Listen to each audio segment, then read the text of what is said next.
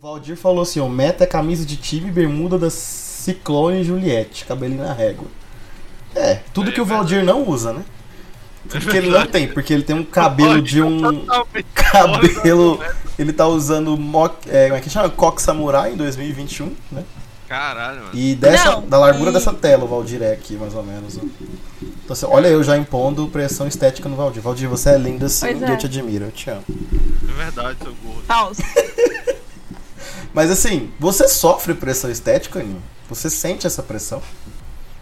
Vixe! Só demais! Eu acho que todo mundo. Assim, tô falando, exagerando, né? Mas as mulheres que eu conheço, na grande maioria, sentem uma necessidade muito grande de estar dentro de um padrão. E eu vejo isso muito em relação às roupas também.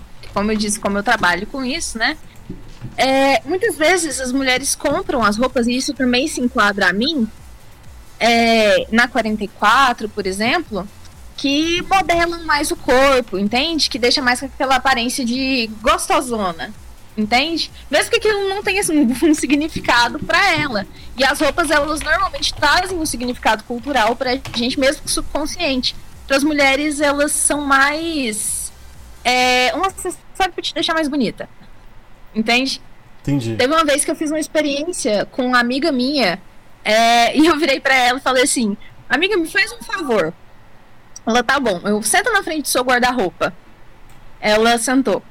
Eu falei, tá bom, olha todas as suas roupas e descreve quem é a pessoa que usa elas. E ela começou a descrever uma menina meiga e não sei o que, não sei o que. Eu virei pra ela e é assim que você se vê? Ela começou a chorar. Simplesmente ela começou a chorar porque aquilo não era o que ela sentia. E eu tô usando essa experiência porque foi algo que eu senti. Você perguntou se eu sinto essa pressão estética. Sinto. E sinto muito, na verdade.